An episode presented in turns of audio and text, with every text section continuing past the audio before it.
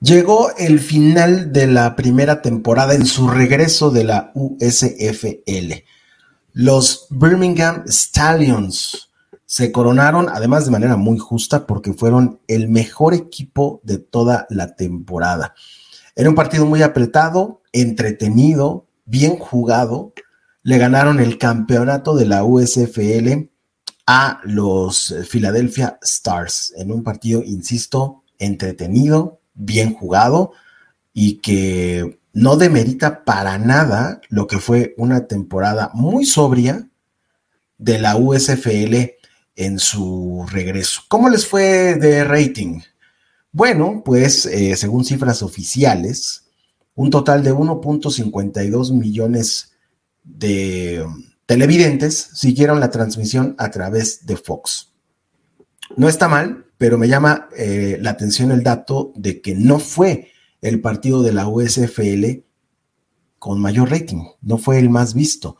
El más visto fue un Houston, Michigan, en el día 2 de la liga, que tuvo 2.15 millones de televidentes. Como sea, me parece que es un buen esfuerzo, me parece que la liga va a mejorar en su temporada 2 y que es una muy buena opción para a la gente que le gusta el fútbol americano, además en los meses en los que usualmente no tenemos fútbol americano. Así que bienvenida USFL, ojalá llegues aquí para quedarte muchos años, porque honestamente lo que vi me gustó.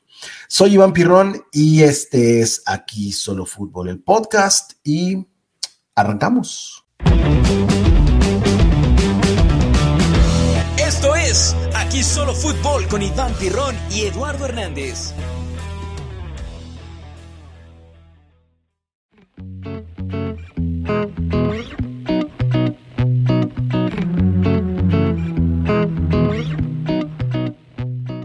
Mi querido Eduardo Hernández, mejor conocido como Lalo Hernández, nada más. Eh, aquí estoy con una voz aguardientosa después de de que se me terminó el invicto, Milalo, con el COVID. Eh, dos años y medio llevaba sin que eh, me hubiese infectado, pero bueno, se acabó la, la racha. Pasé un par de días difíciles, pero bueno, acá estamos de regreso. No podíamos dejar eh, de platicar, no podíamos dejar de hacer este, este show de aquí solo fútbol. Así que bueno, Lalo y yo, y yo nos pusimos de acuerdo para ¿sabes qué, Pirrón? Despabilate, mijo, porque hay que hacer este, este show. Y aquí estamos de regreso, mi querido Lalo. Gracias por tu paciencia y por todo el apoyo. No, qué bueno que estás bien, mi querido Iván Pirrón. Pues a todos nos toca en algún momento, te tocó a ti en esta situación, pero lo bueno es que estás muy bien, que estás en pie y que estás dándole duro al trabajo, querido amigo. Pues un gusto, un gusto estar aquí contigo y con nuestros amigos de Aquí Solo Fútbol. Y si te parece, pues vamos a darle de lleno a los temas que ya tenemos, mi querido Iván Pirrón. ¿Cómo ves? ¿Bien? Échale, échale, por favor. A ver, qué tienes ahí entre manos. Cuéntame. Ah, mira, ya sabes que yo soy un eh, asiduo en el tema de, de Aaron Rodgers, aunque no fue Aaron Rodgers quien destapó esta situación, ahora fue su ex compañero, ex mentor, por así decirlo, si lo, podemos poner de esa manera, Brett Favre, el ex eh, coreback de los Green Bay Packers, un histórico, varias veces MVP con el equipo de los Green Bay Packers, que dijo que Devonte Adams con su nuevo equipo, con Derek Carr, pues iba a tener un año, pues no tan bueno en esta próxima campaña 2022, que se iba a caer la producción de Devonte Adams ahora con Derek Carr como su nuevo coreback. ¿Tú qué piensas de esta situación? ¿Tiene algo de razón Brett Favre? ¿O simplemente le está echando demasiadas flores a Aaron Rodgers y un dardo envenenado ahí para Derek Carr? Mira, eh no siempre estoy de acuerdo con lo que piensa Brett Favre, pero en esta ocasión sí que estoy muy de acuerdo con el ex quarterback de los Green Bay Packers. Eh, por supuesto que eh, Aaron Rodgers y Derek Carr pertenecen a ligas completamente diferentes. Aaron Rodgers va a pasar a la historia como uno de los mejores quarterbacks que ha tenido la NFL. Algo que Derek Carr, pues ni de broma. ¿No? A menos que a partir de el próximo año, a partir de esta temporada que está por iniciar, pues, no sé, nos ligue tres Super Bowls en fila y entonces sí, ya podríamos meterlo en la conversación, cosa que sabemos que no va a pasar. Por supuesto que Davante Adams va a extrañar mucho a Aaron Rodgers, porque Rodgers es un talento aparte. Ya si en el tema de los playoffs el hombre no entrega sus mejores resultados, ese es otro cantar. Pero en temporada regular, Rogers es uno de los mejores que existe en la historia de la NFL. Entonces, temporada 2020 de Davante Adams, mi querido Lalo. Tuvo 18 recepciones de touchdown, atrapó 115 balones, 1374 yardas, eh, que le valieron no solo para ser llamado al Pro Bowl, sino también para ser elegido un eh, All Pro. Luego, 2021, la temporada pasada, atrapa 123 balones, 1553 yardas y tiene 18 recepciones de touchdown. O sea, estamos hablando de 29 anotaciones en dos temporadas. ¿Cuánto va a decaer esta producción con los Raiders y con Derek Carr? Porque desde mi punto de vista, mi querido Lalo, y ya te quiero escuchar a ti, va a decaer sí o sí esa producción, pero no tan dramáticamente. Eh, pienso que sí va a tener sus 100 recepciones, pienso que sí va a tener temporada de mil yardas y pienso que puede tener entre los, eh, mm, voy a decir, 9 y 12 recepciones de touchdown. Más o menos por ahí estoy calculando, pero de ninguna manera, de ninguna manera van a ser los números que Davante Adams tuvo con Aaron Rodgers en Green Bay. Así lo veo yo. ¿Cómo ves tú? Mira, yo coincido en que creo que sí va a bajar un poco la producción de Aaron Rodgers, pero no se va a desplomar como dejar a ver o quisiera dejar ver eh, Brett Favre, no sé con, por qué razón, ¿no? Simplemente para hacer una situación de un, de un comentario polémico por parte del ex coreback del equipo de los Green Bay Packers. Sí, va a cambiar la producción y también va a cambiar el papel de un Devante Adams que en Green Bay pues era lo único que tenía Aaron Rodgers prácticamente en cuanto a talento en ese arsenal ofensivo. Había otras piezas, por supuesto, importantes, pero Devante Adams brillaba con luz propia por encima de cualquiera de ellos. Ahora que llega a los Raiders, va a ser sin duda el blanco favorito. De, de, Derek Carr, que hay que decirlo, ya tienen su historia también. Ellos jugaron juntos en Fresno State y desde 2010 para acá tienen la mejor marca eh, para cualquier jugador, para cualquier dupla de coreback y receptor. Eh, en cuanto a más pases de anotación en dos años, que es el, tiempo que estuvieron juntos como titulares allá en Fresno State, 38 pases de anotación entre Derek Carr y Devante Adams. Se conocen muy bien, hay química entre estos jugadores. No por nada Devante Adams decide irse a Las Vegas Raiders para reunirse con su ex coreback en el fútbol americano colegial. Obviamente hay otros talentos eh, en Las Vegas con los Raiders. Está Darren Waller, un top 3 en, su posición, un extraordinario a la cerrada. Está también Hunter Renfro, eh, que es un gran, gran receptor en la posición de slot y que también se lleva mucha de la atención de Derek Carr. Ahora, no es que Derek Carr sea, eh, digámoslo así, un Lamar Jackson que no lance mucho el balón. Tuvo más de 4.800 yardas en la, en la pasada temporada, inclusive más que lo que tuvo Aaron Rodgers. El balón va a viajar por los cielos en Las Vegas, no tengo dudas, y creo que Devante Adams va a ser el principal blanco de Derek Carr. Sí o sí, hay otras cuestiones que hay que repartir el balón para otros jugadores, no me cabe duda, pero no creo que se vaya a ver una baja total en la producción de Devante Adams por el simple hecho de que su coreback no es Aaron Rodgers. Bueno, pues falta poco para, para verlo, falta poco para, para, saber cómo le va a ir a, Davante Adams. Eh, hay que darle el beneficio de la duda a Derek Carr, eso sí, hay que darle el beneficio de la duda. Quienes lo defienden, que son pocos, pero los hay, quienes lo defienden, argumentan que realmente Derek Carr nunca ha tenido esa clase de talento a su alrededor. Y puede ser. Y además, los Raiders han sufrido mucho con su defensiva en estos últimos años. Una defensiva de mediocre a mala a malísima. Y eso obviamente le pone una presión especial al coreback, porque hay que anotar más puntos de lo que normalmente necesita un equipo. Cuando tu defensa es una coladera y acepta 27, 30 puntos por juego, pues como coreback tienes la obligación de anotar al menos 30 o 33, porque si no vas a perder el partido. Y me parece que de repente Carr está en esa situación. Entonces, vamos a ver, ya tiene al receptor que quería. Tiene además a un receptor como Davante Adams, que como bien lo mencionas, no solamente es un talento nuevo en el equipo, sino que es un amigo.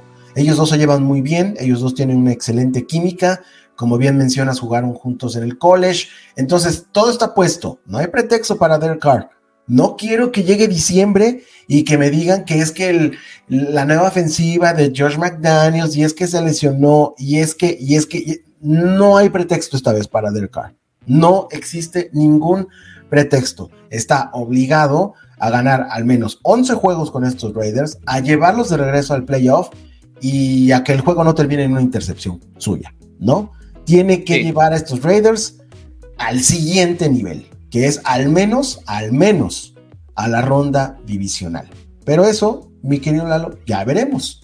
Ya veremos. Y también quién sabe cómo le vaya a Aaron Rodgers, ¿no? Sin Devante Adams. Ese es el otro lado de la moneda también. ¿No crees que vaya a sufrir Aaron Rodgers sin Devante Adams? Para mí el mejor receptor de toda la NFL. Obviamente tiene que ver con el trabajo de Aaron Rodgers que se haya convertido en este gran talento Devante Adams, pero 2022, ¿a quién va a tener? ¿A Allen Lazard? a Randall Cuff, al novato Christian Watson, regresa Robert Tonian, cómo regresa de la lesión. Va a ser interesante también ese tema, ¿eh? Sí, sí, sí, sí, sí, sí, sí. Digo, no, no, no te podías aguantar y a fuerza me tenías que traer a Aaron Rodgers a la mesa, ¿no? Pues es que de esto se trata, ¿no? O sea, me tenías que traer a Aaron Rodgers. ¿Fui yo o, fui Brett, o fue Brett Favre? Brett Favre, pero no, le en ningún momento eh, cómo le va a ir a, Aaron Rodgers. Ah, yo, lo comento, yo lo comento. Sin duda, no va a tener Aaron Rodgers, yo creo, los números que obviamente tiene o tuvo cuando tienes de un lado a Davante Adams, que como bien lo mencionas, es top 3 eh, y alegar, ¿no? Top 3 de receptor en la, en la NFL.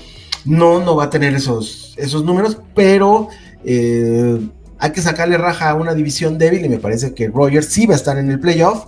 Y no sé si Derek Carr va a estar en el playoff con Davante Adams. Ese, ese sería. Eh, ese es otro tema. Ese sería mi, otro tema, mi punto, ¿no? Ahí la competencia cuenta y la división en la que están jugando los Raiders, pues es la más dura del fútbol, ¿no?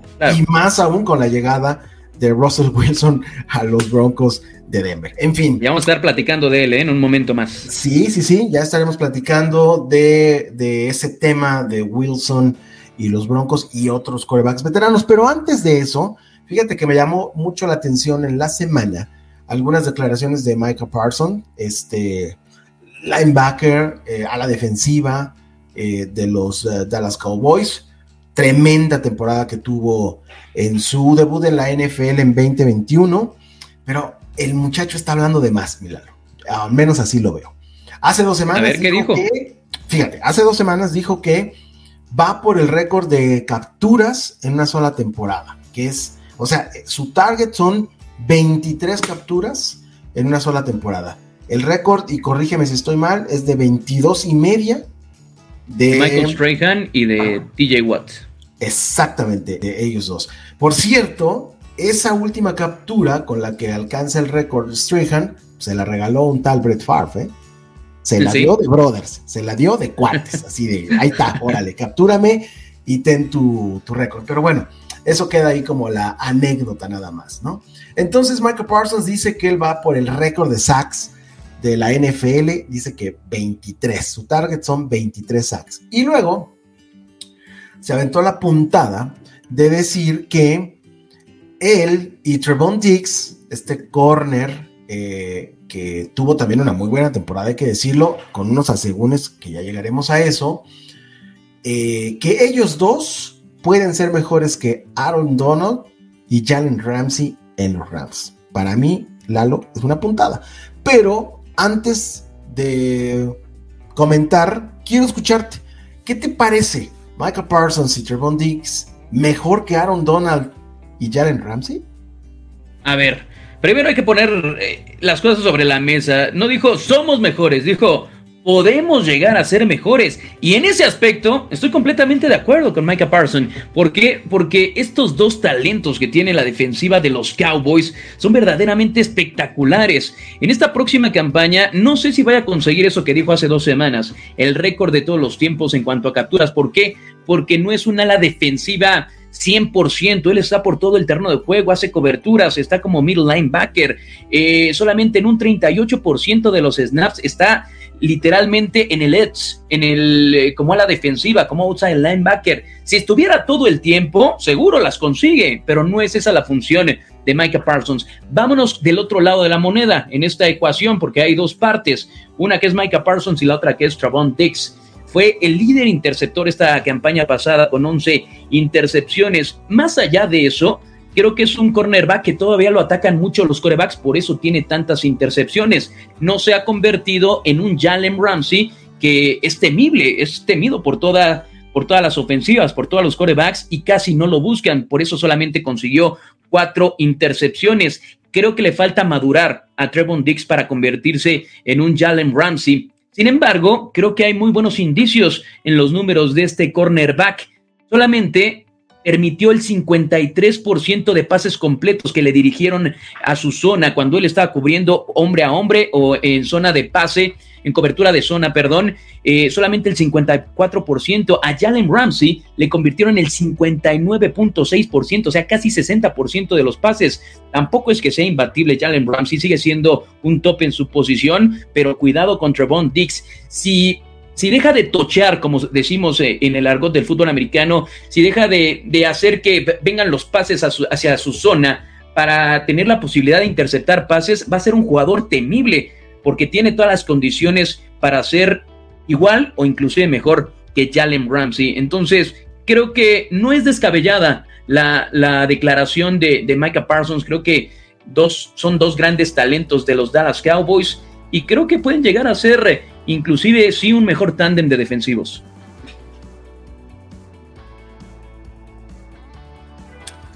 Ok, mi querido Lalo, eh, sabes que siempre respeto tu punto de vista, no estamos pero para nada de acuerdo. Eh, el talento de Michael Parsons no está a discusión. Eh, no es Lawrence Taylor, ni cerca, pero sí es un, un playmaker, ¿no?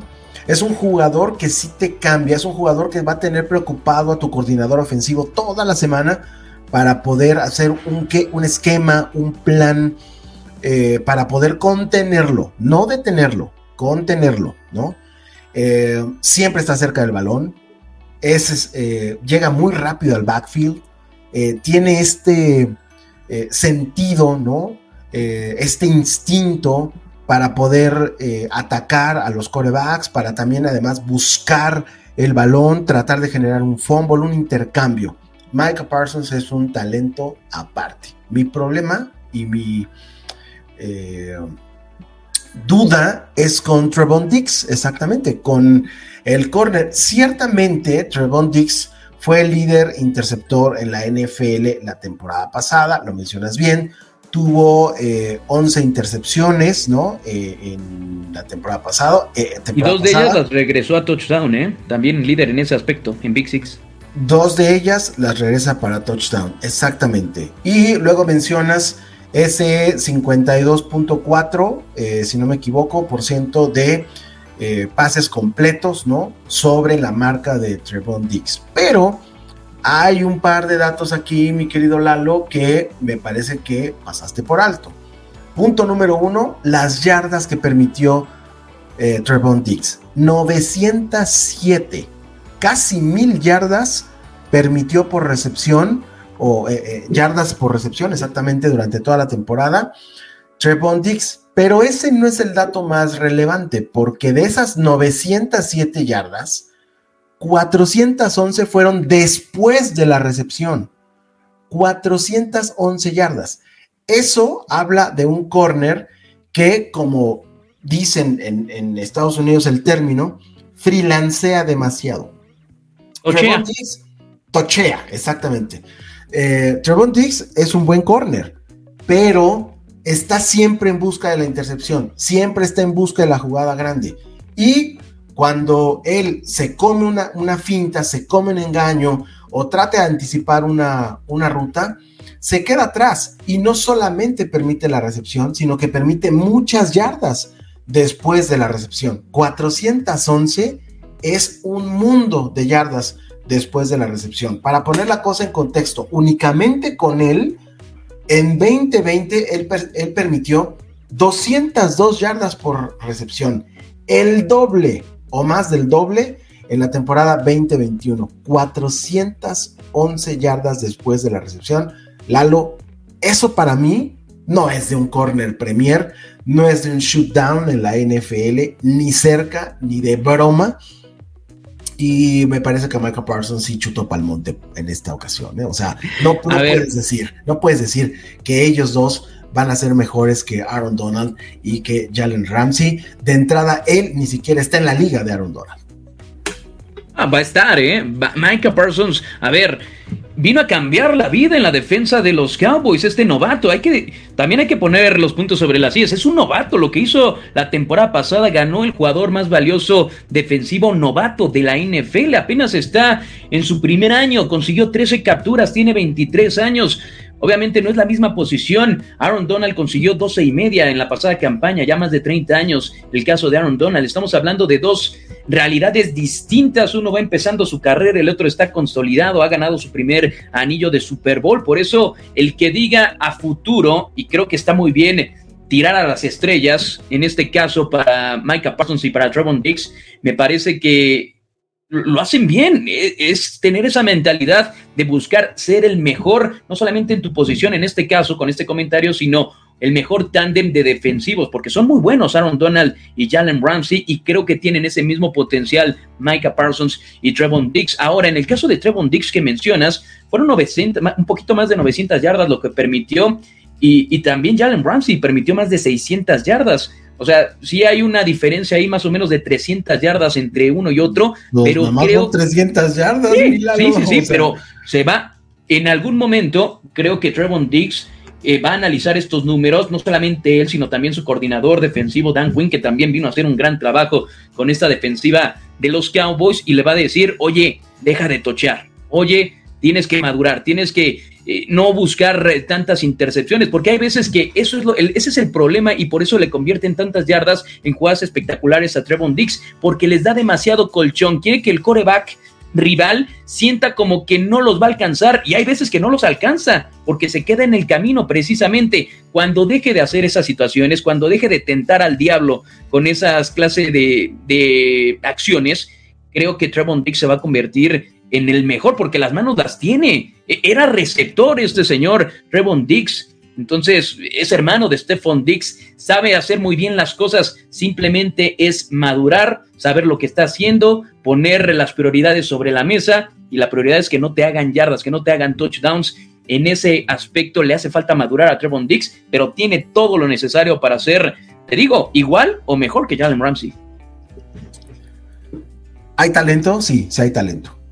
Pero mientras Trevon Diggs no me enseñe, no me muestre que mejora en ese aspecto del juego, pues no se puede comparar con Jalen Ramsey, no se puede comparar con Stephon, Gilmore, que son de los mejores corners que tiene la NFL. Sí, tuvo 11 intercepciones, sí regresó dos para touchdown, está muy bien, sí se ganó el, Pro Bowl, se ganó el All Pro, para mí no es un All Pro, pero son demasiadas yardas las que permite. Demasiadas yardas y demasiadas yardas por eh, Ahora, recepción.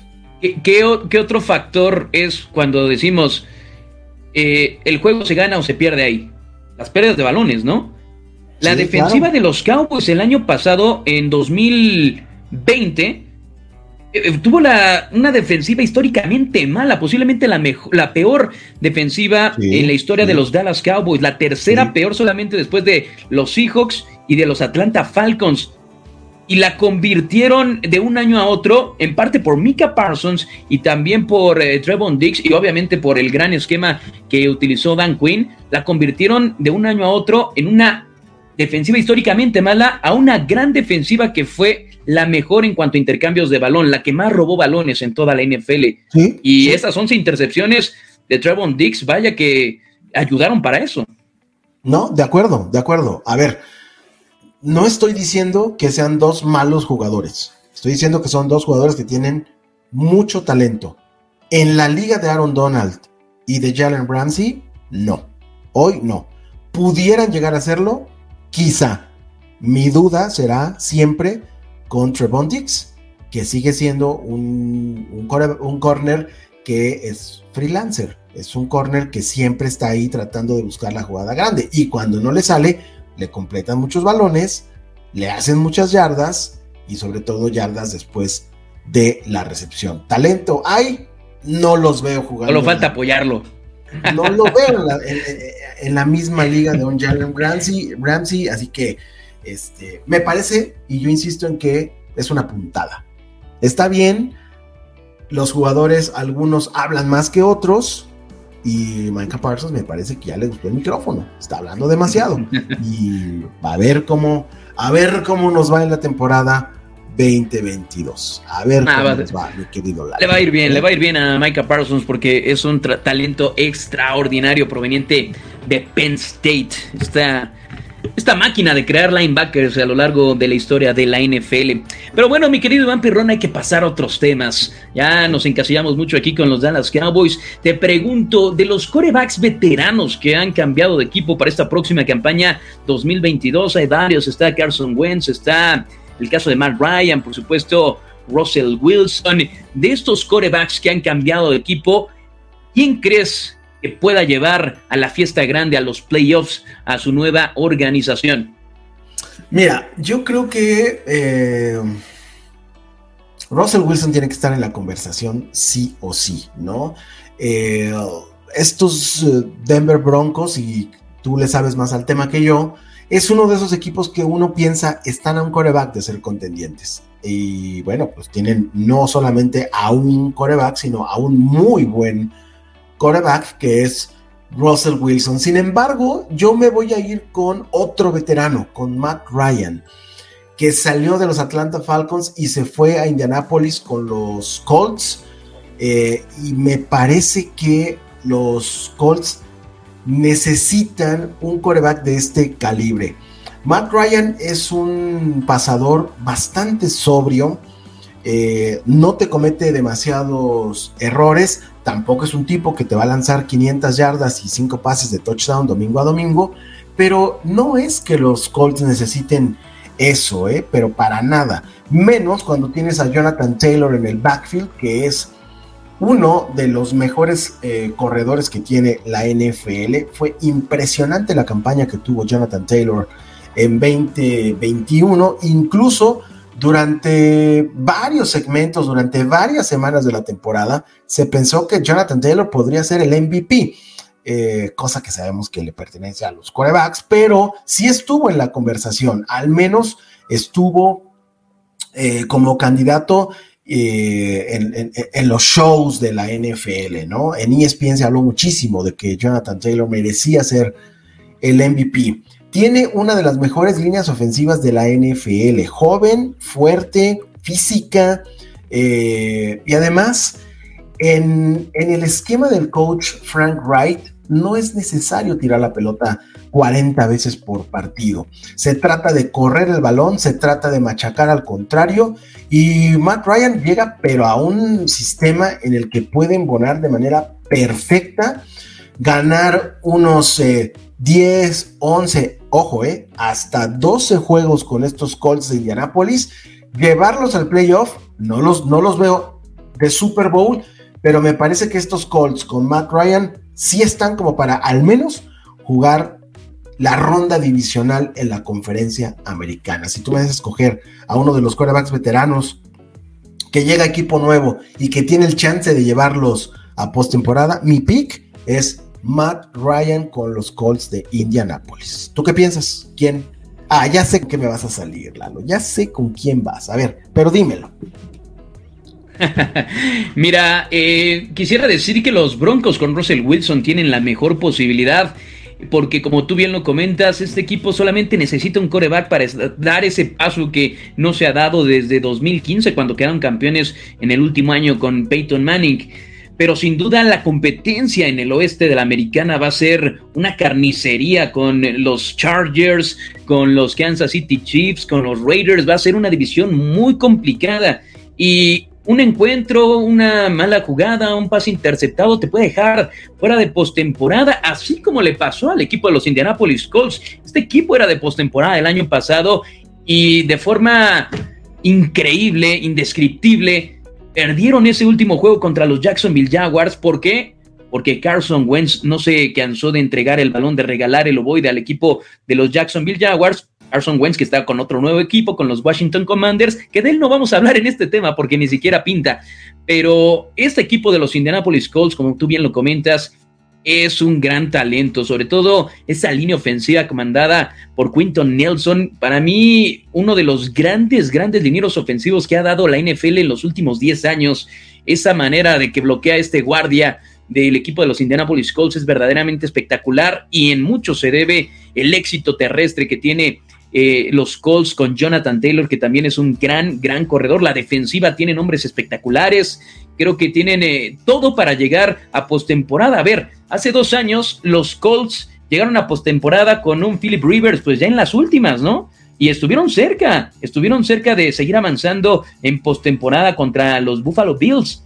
Entonces, eh, creo que este equipo de Indianapolis Colts, con un eh, antiguo jugador más valioso de la NFL como lo es Matt Ryan, donde, como tú bien comentas, no le van a exigir lanzar tanto el balón, sino va a ser un, un coreback que va a tener que gerenciar los partidos, va a tener que, que simplemente llevarlos a buen puerto, no le van a exigir ganar todos los partidos como en algún momento se le exigía en 2016 con los Atlanta Falcons, no, su trabajo principal va a ser darle el balón a, Jonathan Taylor y convertir, eh, ser eficiente en terceras oportunidades, eso y cuidar el balón. Y creo que eso lo puede hacer muy bien Matt Ryan, sin hablar también de lo benévola que es eh, la división eh, sur de la conferencia americana, donde pues están ahí los Tennessee Titans y, y, los Colts, y párale de contar, ¿no? Y alguno de ellos va a ser el campeón divisional, y creo que este año podría ser el equipo de Indianápolis. Voy a coincidir por única vez contigo, mi querido Iván Pirrón.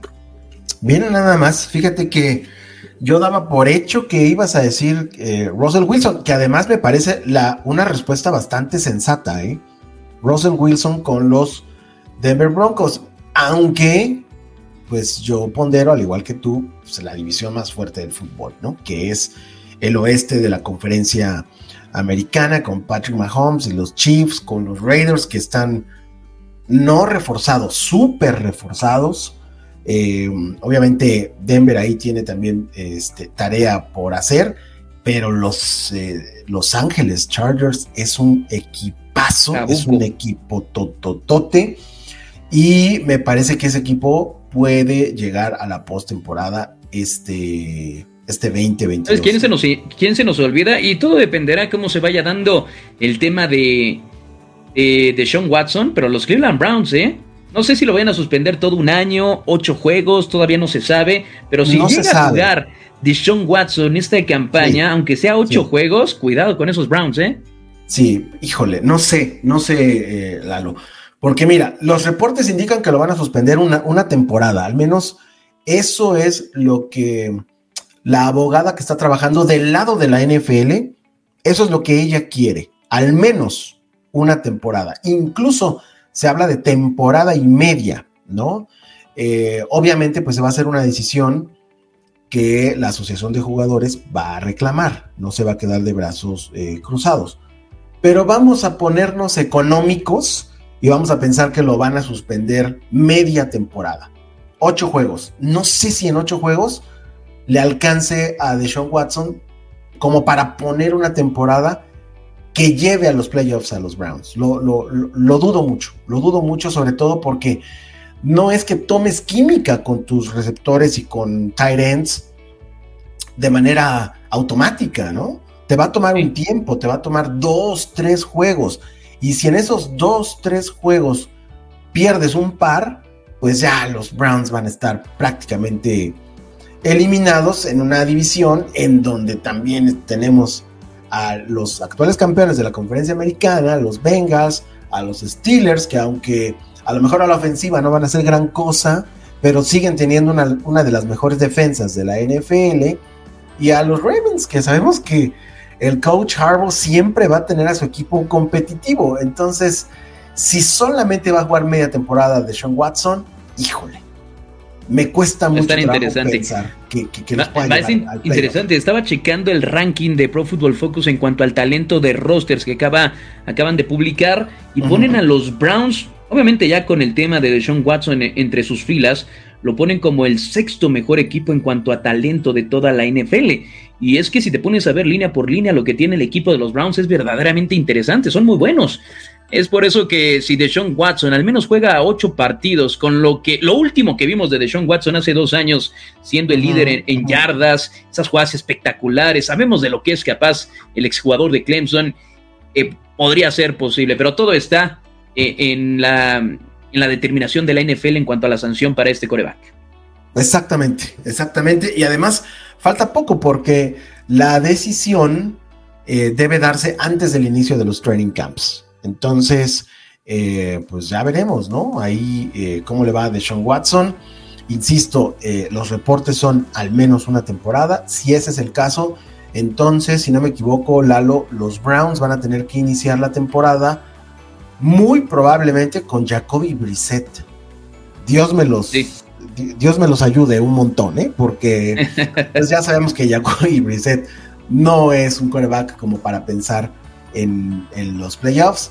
Y eh, Baker Mayfield pues tiene un pie fuera, lo único que está esperando es que realmente un equipo ya eh, se interese en sus servicios, que puedan cortarlo los, los Browns y que de todas maneras pues van a tener que pagar una parte de su, de su sueldo. Se habla incluso ya en estas últimas eh, semanas, días, de que los Seahawks realmente tienen un interés legítimo en eh, Baker Mayfield. Ya veremos también, ya veremos. Ese, ese será tema para, para otro show, mi querido Lalo.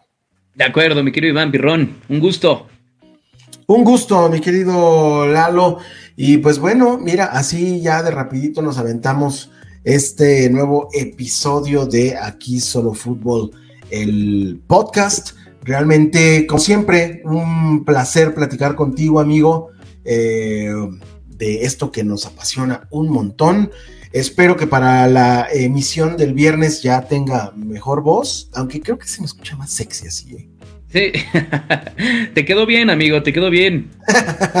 ya, ya tuneada con el COVID, ya, ya quedó mejor, exactamente. Muy bien, muy bien, mi querido Lalo. Pues te mando un fuerte abrazo. Gracias a todos los que nos acompañaron. Recuerden suscribirse al canal, suscribirse al show poner la campanita para que llegue eh, la notificación de que ya tenemos nuevo episodio de Aquí Solo Fútbol. Recuerde que también estamos en las plataformas de podcast como Spotify, como Anchor, como Google Podcast, Amazon también, ya mi querido Lalo. Ya, ya estamos, en, todos lados. Estamos en todos lados, así que pues no, no, no hay manera, ¿no? De que uno se escape de, de aquí solo fútbol en cualquiera de las plataformas que a ustedes más les guste y sobre todo, sobre todo Lalo, invitar a la banda a que no solamente eh, nos vean o nos escuchen, sino que comenten también. Eso es bien importante. Gracias a la gente que dejó sus comentarios en el episodio anterior por el tema este de eh, si con el coach McCarthy y con Doug Prescott los Cowboys podrían pensar en un Super Bowl. Hubo por ahí comentarios. Muchas gracias a ustedes. Así que eh, comenten, comenten, comenten, comenten, porque eso a Lalo y a mí nos da eh, material, ideas como para pensar en el contenido de los próximos episodios. ¿Cierto o no, mi querido Lalo? Correctísimo, que nos den sus opiniones, que digan lo que piensan, sus preguntas también de lo que a ellos les puede interesar del mundo de la NFL. Aquí con todo gusto podemos abarcar esos temas sin ningún problema. Exactamente, exactamente. Y bueno, 40 minutos, mi querido Lalo, llegamos al final de este nuevo episodio de Aquí Solo Fútbol. Muchas gracias por acompañarnos. Recuerden que el viernes tenemos nuevo show y a ver con qué preguntas me sale don Lalo Hernández. Ahí estaremos pendientes. Por lo pronto, Lalo, un fuerte abrazo. Gracias Igualmente, por amigo. paciencia, porque pues el, el, el, COVID estuvo perro, pero ya estamos aquí de regreso con todos. Al pie del cañón. Al pie del cañón, como debe de ser. Fuerte abrazo a todos y nos escuchamos en el próximo Aquí Solo Fútbol.